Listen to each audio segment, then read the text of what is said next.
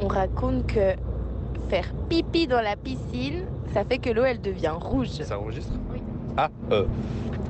On raconte que, à force de faire des grimaces, on peut rester bloqué. T'as le droit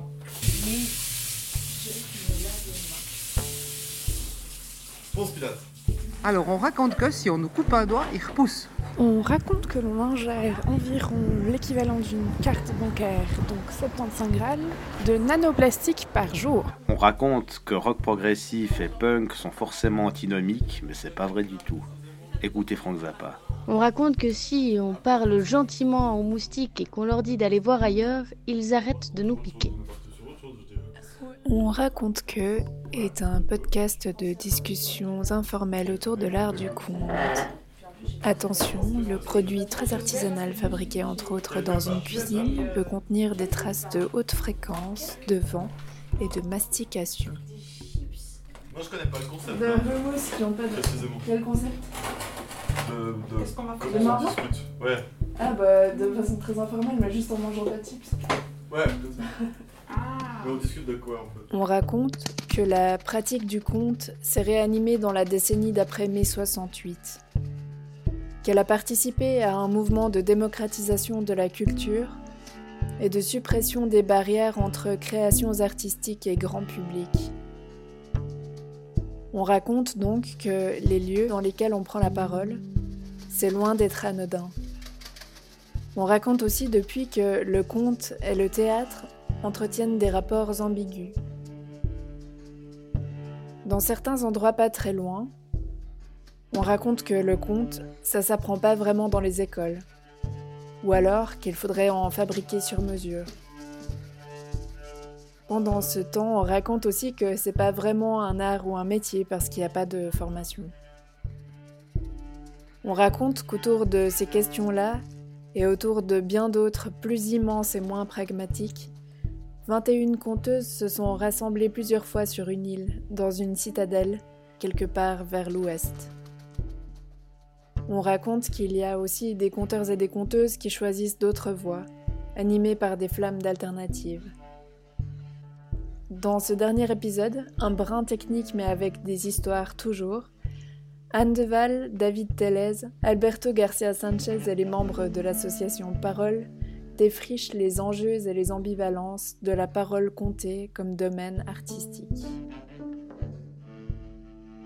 Ce qui est paradoxal, c'est que on appelle, on a besoin, on veut des conteuses, des conteurs, mais il n'y a pas vraiment une reconnaissance, quoi. C'est un peu étrange, quoi. Parce qu'il n'y a pas une formation aussi, tu vois.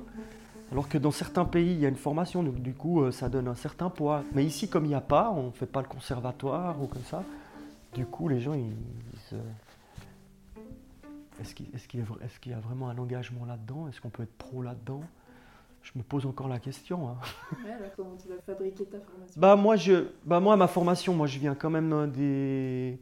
J'ai une formation artistique quand même, donc j'ai quand même une, une approche qui est... Euh, euh, artistique, dans le sens que j'ai envie de m'engager dans, dans, ce que je fais. Je, je, c'est quelque chose auquel je crois, que j'aime.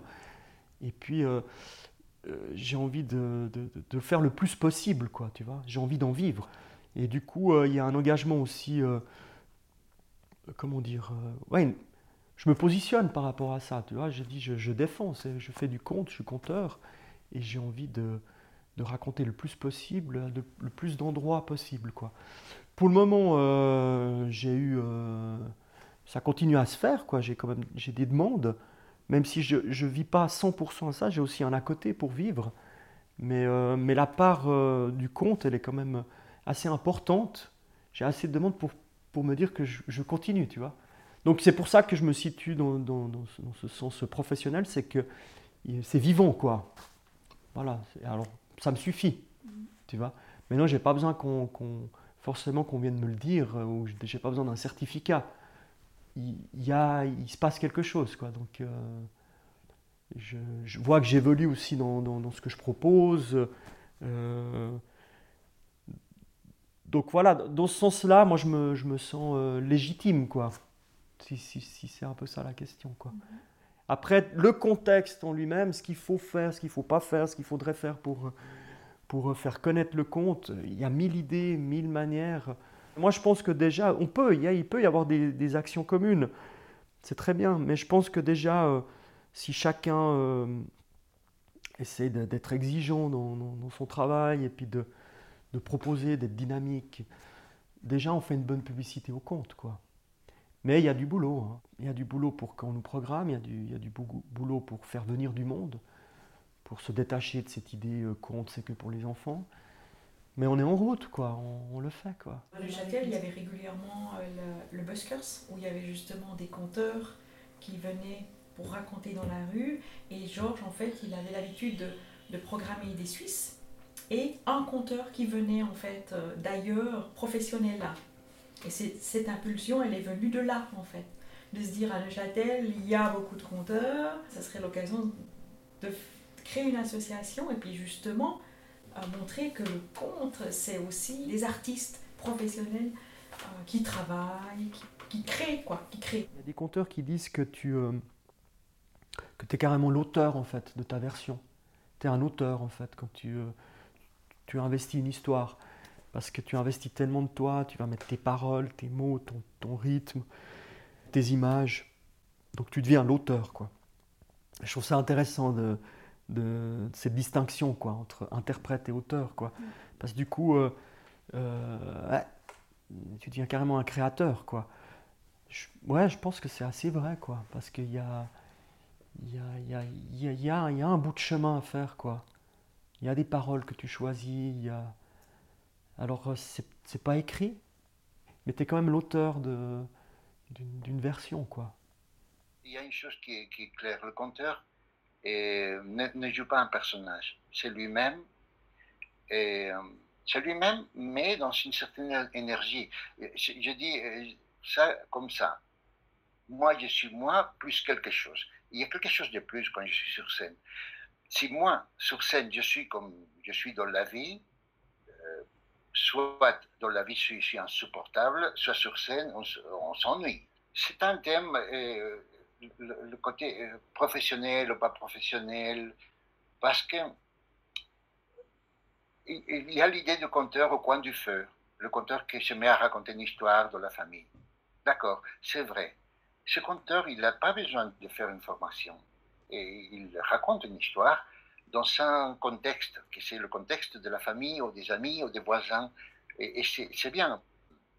Mais imaginons que, que- par exemple, mon père qui raconte des histoires euh, dans la maison ou parce qu'ils vendent des parfums, soudain je, la- je le prends et je lui dis, écoute, tu vas venir, tu te mets sur une scène, on va mettre des projecteurs, les gens vont payer 5 euros pour te voir. Et le contexte a changé. Et si le contexte change, le rapport change. C'est pas le même rapport, euh, moi, avec euh, ma femme ici à la maison, que euh, dans le travail. Si on se voit dans le travail, notre rapport change. On ne va pas dire les mêmes choses, on ne va pas se conduire de la même manière si on est en public que si on est en privé. Et alors, euh, ces conteurs qui montent sur la scène, évidemment, il doit faire attention de qu'il parle et on, on puisse le comprendre. vois. De que et qu'il ne dit pas continuellement et alors, et alors, et alors, qu'il a écrit bien. ce- euh, euh, Ce sont des détails, mais ce sont des détails qui font la frontière entre euh, être un professionnel, c'est-à-dire que, que ça devienne ton métier, euh, ou pas ton métier, peut-être que tu gagnes l'argent avec quelqu'un, mais tu le fais devant un public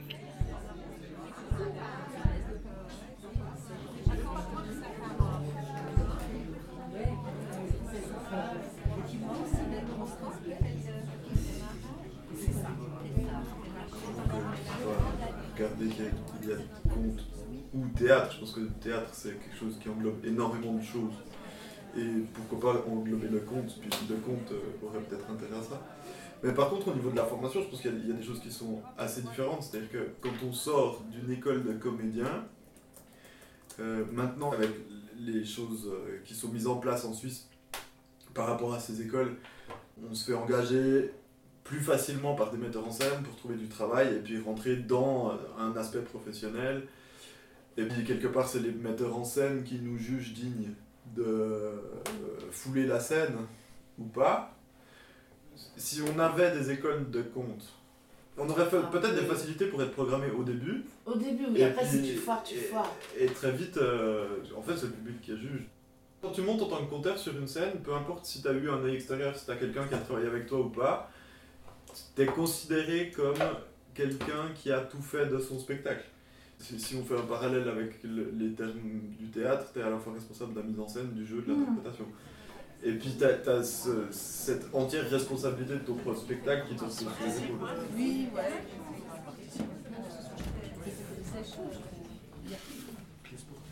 C'est efficace, à peine quelqu'un monte sur scène, tout le monde se tait. C'est magnifique, c'est un bon accueil déjà. On a peur. Pour- Alors, bonsoir. Bonsoir. Mesdames, messieurs, vous êtes super beaux. Je suis un peu éblouie, je vous vois pas beaucoup, mais je, vous, êtes, vous êtes beaux même dans cette euh, semi-sombreur. Alors, je suis pas là pour inventer des mots. Nous, l'association Parole, nous sommes très heureuses. Je fais l'accord de majorité. nous sommes très heureuses de vous accueillir. Non, je vois des, des conteurs euh, qui, qui sont des comédiens euh, que- qui jouent trop les choses. Tandis que le conteur, il frôle les personnages. Maintenant, je pense que, euh, par exemple, je, travaille dans la formation des conteurs. Je fais des stages pour le conteur et je me sers des techniques de théâtre. Parce que je pense que là, on peut euh, prendre plein de choses, mais il faut les adapter à- au conte. De la même manière que, je ne sais pas, je peux faire un, atelier pour apprendre à bouger et quelqu'un qui va faire une tragédie grecque va l'utiliser d'une autre manière que celui-là qui va faire un clown. La différence entre le spectacle des clowns et la tragédie est énorme. Alors, le conte, c'est dans la famille des arts de la scène. Mais dans le moment qu'on est dans les arts de la scène, il faut faire attention, il faut dire, d'accord, je monte sur scène, il y a une certaine exigence et rigueur dans son travail pour, euh, je sais pas, pour un niveau de qualité qu'il doit y avoir. Évidemment, tout le monde a des choses importantes à dire, des choses intéressantes à dire. Mais si tu me le dis devant les autres, bah, tu dois les soigner un peu. J'ai commencé avec le théâtre, mais avec le théâtre sans avoir étudié, étudié théâtre. J'avais fait théâtre d'une manière intuitive, mais j'arrive au compte parce que ça me plaît beaucoup le théâtre. J'ai continué à faire du théâtre, j'ai travaillé avec une compagnie de théâtre en Allemagne, mais euh, parfois il est, est trop chargé d'artifices. Surtout le théâtre contemporain, c'était du maintenant, si tu veux faire un projet et demander une subvention, on te demande oui, mais il y a des nouvelles, euh, nouvelles technologies. Tu dis, bah, attends, je fais une pièce de théâtre, laisse-moi tranquille, je vais faire ce que je veux. Et, mais vraiment, euh, j'ai postulé pour des postes en France, ils demandaient, oui, mais tu dois te servir du numérique pour, euh, pour les nouvelles technologies, tout ça. Et, aujourd'hui, et voilà, et le conte, il n'y a pas d'artifice. C'est la parole, la gestuelle et le temps. C'est à nu, il a pas, on ne triche pas. Et moi, je trouve que c'est très bien. Moi, j'aime beaucoup. Euh, Je dis parfois, euh, il y a des conteurs qui rêvent de faire un pas vers le théâtre. Et, et je dis, faites attention parce que si vous faites un pas pour le théâtre, il faut le faire vraiment. Parce qu'on est toujours dans cette euh, problématique de, bon, ben voilà, au niveau institutionnel, le compte n'est pas reconnu, euh, il n'y a pas assez de budget, la répartition des budgets euh, est bizarrement faite, on ne comprend pas tout vraiment comment c'est fait, que clairement, il faudrait des états généraux de la culture, parce que ce n'est pas que le compte qui est concerné, là, c'est aussi voilà, des états généraux de la culture, savoir à qui on donne quoi, quelle est la place, à quoi sert dans nos euh, Est-ce que l'important c'est d'avoir des grosses scènes avec euh, des gros projets et, et des 600 spectateurs dans une salle, ou est-ce que c'est euh, de faire de la proximité, euh, d'aller dans les villages, euh, dans les quartiers, euh, faire euh, voilà, tout ce travail-là euh, qui pour moi est aussi de la création de liens, euh, euh, pour, pour la communauté en fait.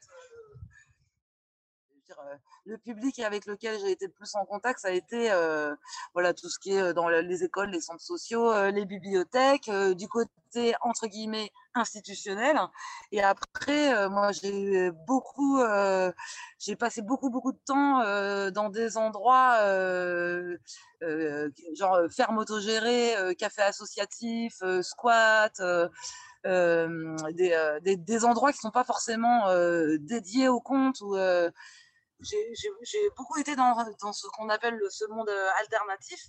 J'ai trouvé que c'était assez important parce que l'œuvre, l'ouvrage que je fais, en fait, qui est de parler de cette histoire populaire et de raconter aussi les moments de victoire, de choses qui ont vraiment fonctionné dans l'autogestion et, que ça, c'est souvent évacué parce que c'est trop dangereux de dire qu'il y a des, des, initiatives comme ça qui fonctionnent.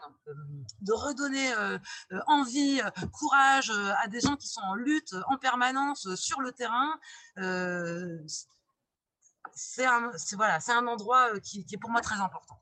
J'ai toujours gardé dans mon esprit une sensibilité sociale et oui, ça, m'a beaucoup aidé parce que j'ai jamais été malheureux pour, parce que je ne suis pas dans le grand théâtre. Parfois, je te jure, tu vas dans le grand théâtre et tu sors déprimé. il y a quelqu'un qui ouvre la porte, la loge est là, il y a tout ce qu'il faut.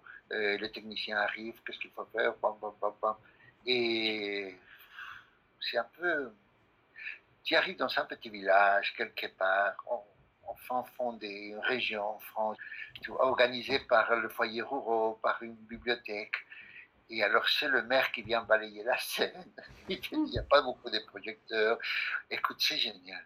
Il y a quelque chose euh, super euh, tu vois, qui, me, qui me touche et, que, et le rapport euh, avec le spectateur. Les gens entrent dans la salle et on, va, on, va, on va voir qu'est-ce qu'il va nous raconter. Ils sont là très contents. Tu ils se saluent entre eux, les gens se connaissent. Et quand je vois le théâtre où les gens entrent comme si c'était une église, il n'y a pas que tout est noir ou blanc dans aucun sens, évidemment. Mais euh, le conte, ça m'a permis de, dire des choses que j'avais envie de dire. Il y a quelques siècles de cela, un grand bateau voguait sur l'eau. Un grand bateau fait de bois tellement énorme qu'on l'appelait le bâtiment flottant. Dessus, il y avait un archevêque. Il parcourait le monde pour répandre la bonne parole. De terre en terre, de continent en continent. Et sur l'une de ces terres, il apprend que sur une île très éloignés vivent trois vieilles ermites. On les dit très sages. Toutes celles et ceux qui les ont rencontrées en sont revenus transformés, heureux, avec une vision claire de la vie, du monde. L'archevêque, entendant ça, était tout de même suspicieux. Était-elle euh, baptisée Ces vieilles ermites? Je suis assez prête à, à, être solidaire de, de, de, toutes les conteuses et, euh, qui, qui, bossent justement euh, sur cette reconnaissance institutionnelle de, du conte, parce que voilà, le conte mérite d'être un art majeur. Hein. C'est complètement absurde que ce soit relégué à un truc mineur. Mais pour moi, là, aujourd'hui, euh, c'est le rassemblement d'IR, donc euh, avec les Sistas, là, de comment euh, essayer de, de, créer justement une communauté de, de femmes conteuses où on puisse échanger, discuter quand on a des questions, quand on, a des doutes sur certaines choses. Ben, là, moi, je sais que j'ai 20 conteuses à qui, que, que, je peux appeler avec qui je peux discuter euh, sur euh, certains sujets. Mais c'est vrai que c'est euh, informel. Et puis c'est surtout que ce rassemblement dire ne fonctionne que grâce à donc la compagnie Isidoria avec Myriam Pelican qui y met je sais pas combien d'heures et d'heures et d'heures et de jours et de semaines et de mois de travail pour arriver à ce qu'on puisse nous toutes nous réunir. Et après c'est nous qui c'est nous qui payons. Euh, dire, il y a une coproduction avec euh, les compagnies de, toutes ces compteuses qui euh, ont passé des heures et des heures à monter des dossiers euh, pour euh, justement avoir le droit à quelques subventions, qui donc, euh, elles, vont donner de l'argent aussi pour que ce euh, mouvement existe. Et, euh, et après, toutes les compteuses qui sont invitées dans ce mouvement, parce qu'on paye toutes euh, euh, notre gîte, notre repas, et on offre le spectacle qu'on va montrer. Il était clairement de son devoir d'accomplir cette tâche, car aussi formidable soit-elle, rien ne pouvait leur arriver de bon si elle n'était pas baptisée. Et c'est ainsi que le bâtiment flottant s'est mis en direction de la petite île.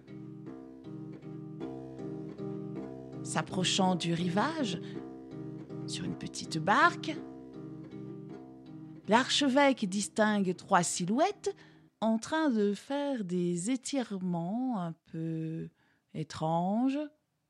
Elle ne s'arrête pas du tout quand elle le voit. Il s'approche, elle le salue. Les trois femmes ont la peau noire comme de la terre. Elles invitent l'archevêque dans leur maison. Là, l'homme voit comme des boules suspendues. Il interroge. Oh, c'est le soleil. Autour, la Terre et les autres planètes rondes qui tournent. Le prélat est horrifié. Tout le monde sait que la Terre est plate. Ces femmes sont vraiment perdues. pas séparer tout ça. Et c'est après en ça que euh, moi je me pose vraiment aujourd'hui la question de savoir euh, est-ce que je me mets dans ce, combat avec les institutions ou comment rencontrer les institutions, bosser avec les institutions pour qu'il y ait une reconnaissance de la problématique qu'on a et que qu'on puisse avoir bah, du soutien aussi des institutions? Moi qui me euh, bon bah peut-être qu'après avoir essayé de rentrer là-dedans, tout ça, peut-être que je vais faire le choix de repartir dans mon monde parallèle, à construire d'autres choses d'une autre manière, en me démerdant autrement économiquement aussi. quoi. C'est un vrai choix de vie. C'est compliqué et je trouve qu'il n'y a, pas- il y a pas de bonne solution. En fait, il y a, y a- y a plein de, façons de faire différentes. Et puis, c'est c'est- ça qui est hyper important, c'est de se dire que stratégiquement, c'est bien de ne pas mettre tous les œufs dans le même panier et d'avoir plein plein de stratégies.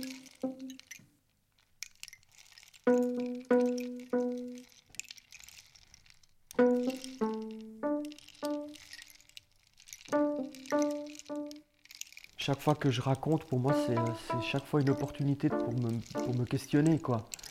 C'est- la pratique, quoi. C'est que la pratique qui te permet de, de vérifier des choses, quoi. Ce qui marche, ce qui marche pas, quoi.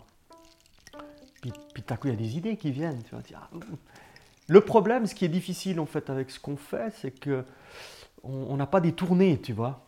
On n'a pas genre euh, 50 dates et puis euh, toutes les, tu, vas pouvoir vraiment euh, tourner ton spectacle ici. Ben, as ton spectacle, puis après peut-être pendant 2-3 mois tu le joues pas.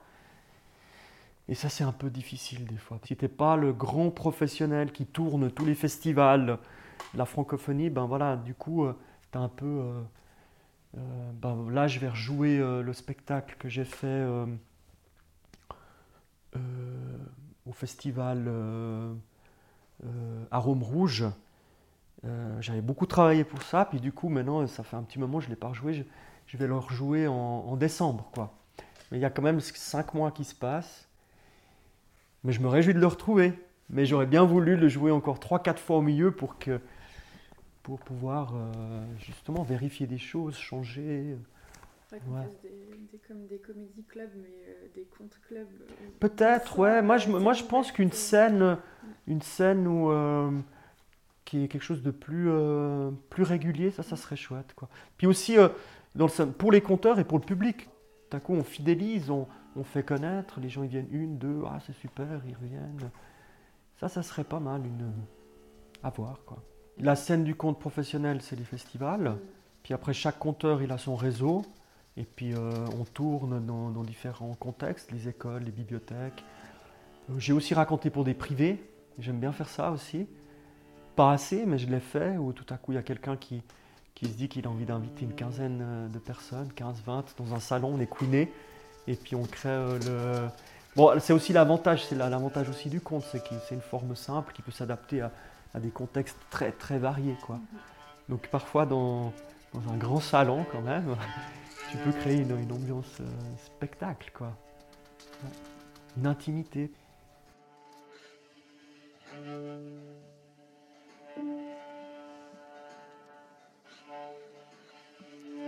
C'est un conte que j'ai jamais raconté. Dans un spectacle, c'est ma femme qui, qui l'a raconté et on l'avait écrit ensemble. C'est à partir d'une chose que j'avais lu de- en italien.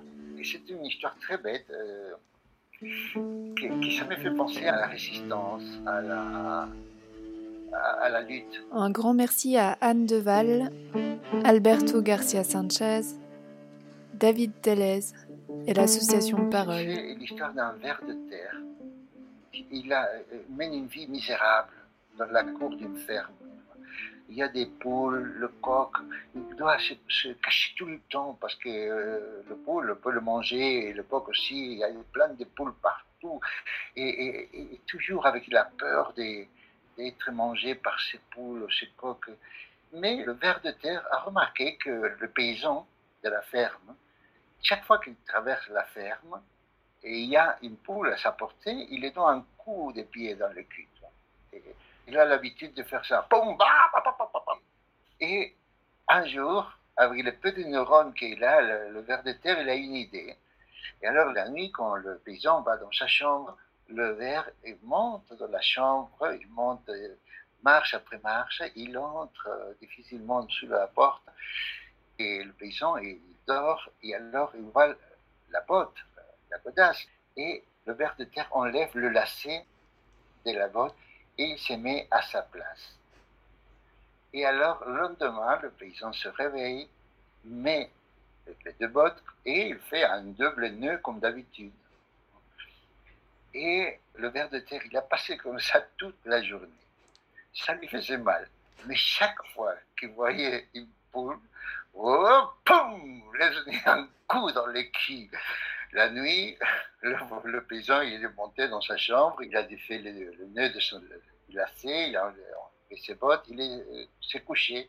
Et le ver, il a passé presque une heure et demie à pouvoir sortir de la botte. Il avait mal partout, il a descendu. Mais qu'est-ce qu'il était fier Qu'est-ce qu'on te raconte? Est-ce qu'on te raconte des trucs que tu dois manger, pas manger, ou euh, des trucs que tu dois toucher, pas toucher Moi, je mange tous les soufflants, je grandis. Et la fois, moi, j'ai mangé trois cigales qui piquent. Trois quoi qui piquent? Merci à Trois Solène, cigales qui piquent. Joël, Laetitia, Oui, Adrien, Anne-Sophie Bah, bah, et Elliot. Mais il fallait pas manger, il fallait pas croquer, voilà. Ah, comme ça. Puis t'as réussi, puis c'est avec ça que t'as fait le pompon de ton bonnet? Oui. À la réalisation et au montage, Laetitia Virgilito et Eline Aubert.